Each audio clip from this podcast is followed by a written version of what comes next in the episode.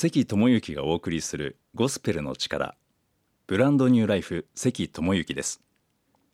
名前をつけるという観点から聖書のお話をしています。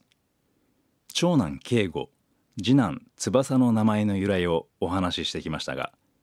三男の伊吹という名前も聖書からつけました。この伊吹は主なる神土の塵より人を形作りその花より命の息を吹き入れり人すなわち生きるものとなりという聖書創世記の言葉から名付けました。神様の息吹によって私の心が新しい命神様の命で満たされる時に自分自身新しく生まれ変わったその体験から息吹という名前を付けたわけです。もともと私は過去を悔やんだり未来を過剰に心配して思い煩ったり人を裁いてイライラしたり人と自分を比べて落ち込んだりしていました。しかし神様の新しい命を体験することで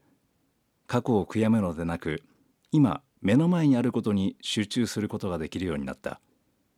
人を裁くのでなく心が平和でいられるようになった。そして人と自分を比べるのでなく互いを尊敬できるようになった。それは自分も他の人も神様に愛されてる神様の子供神様の王子王女なんだと気づいたからです。ちなみに私自身の名前智之という名前は聖書から来たわけではありません。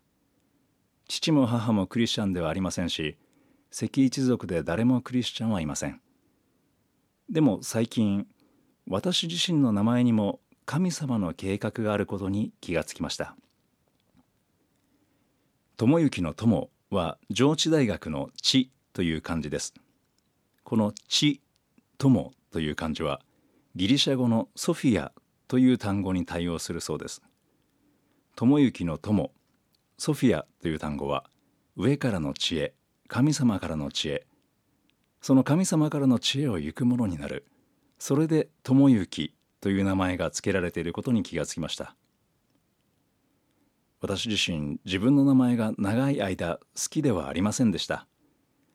何か頭でっかちなイメージがありました。でも自分の名前に両親の思いだけでなく神様の計画もあると分かり自分の名前が好きになり自分のことももっと肯定的に見ることができるようになりました。いかがでしょうか？あなたの名前にもご両親がいろんな思いを込めて名前が付けられていると思います。同時に神様のあなたへの思い計画使命もあなたの名前に込められているのかもしれません。